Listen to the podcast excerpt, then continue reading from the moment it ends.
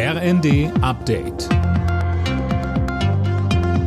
Stündlich neu. Auf den Punkt informiert. Ich bin Johannes Schmidt. Deutschlands nächster Verteidigungsminister heißt Boris Pistorius.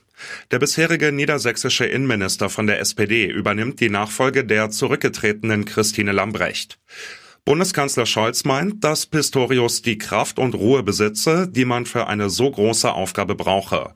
Und der künftige Minister selbst sagt, das Verteidigungsministerium ist schon in zivilen, in Friedenszeiten eine große Herausforderung und in Zeiten, in denen man als Bundesrepublik Deutschland an einem Krieg beteiligt ist, indirekt noch einmal besonders. Und von daher bin ich mir der Verantwortung und der großen Bedeutung dieser Aufgabe natürlich sehr bewusst und bin umso dankbarer, dass sie mir zugetraut wird und werde mich vom ersten Tag an mit 150 Prozent in diese Aufgabe reinstürzen.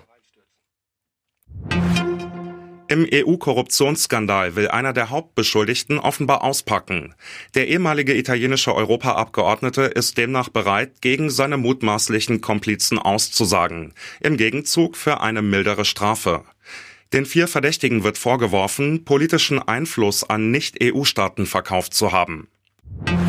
Die Ampelkoalition will das Wahlrecht reformieren, um den Bundestag zu verkleinern. In der CDU stoßen die konkreten Pläne auf Ablehnung. Parteichef Merz nennt sie inakzeptabel. Wer seinen Wahlkreis gewinnt, müsse auch in den Bundestag einziehen, so Merz. Die Union werde einen eigenen Entwurf zur Wahlreform vorlegen. Die deutschen Handballer haben auch ihr drittes WM-Vorrundenspiel gewonnen. Gegen Algerien gab es einen deutlichen 37 zu 21 Sieg. Das Ticket für die Hauptrunde hatte das deutsche Team sogar schon vor dem letzten Vorrundenspiel in der Tasche. Alle Nachrichten auf rnd.de